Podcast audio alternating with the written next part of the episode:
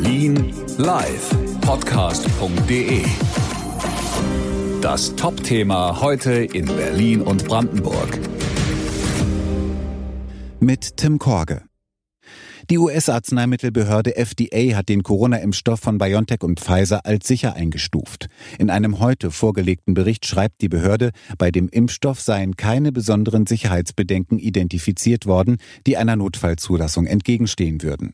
BioNTech und Pfizer hatten bei der FDA die Notfallzulassung ihres Impfstoffes beantragt, der seit heute bereits in Großbritannien flächendeckend eingesetzt wird. Sachsen geht ab nächstem Montag in einen harten Corona-Lockdown. Schulen, Kindergärten, Horte und der Einzelhandel mit Ausnahme der lebensnotwendigen Versorgung sollen geschlossen werden, sagte Ministerpräsident Michael Kretschmer angesichts explodierender Fallzahlen.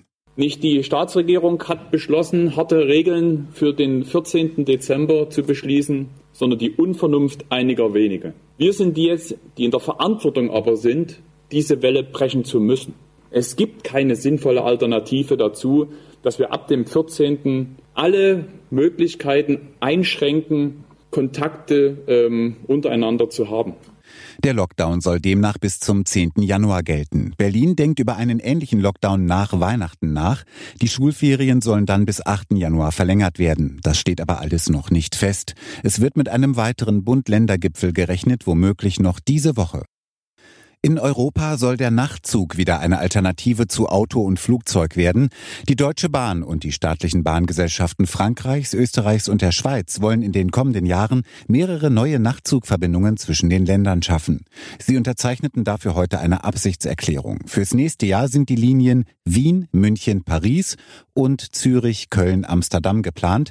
Für Berlin sind Nachtzüge nach Paris und Brüssel in Planung ab 2023.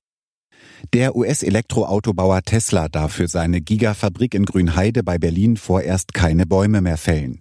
Nach einem Eilantrag zweier Umweltverbände hat das Verwaltungsgericht Frankfurt-Oder einen vorläufigen Rodungsstopp verfügt. Wann die Justiz ein endgültiges Urteil fällt, ist noch offen.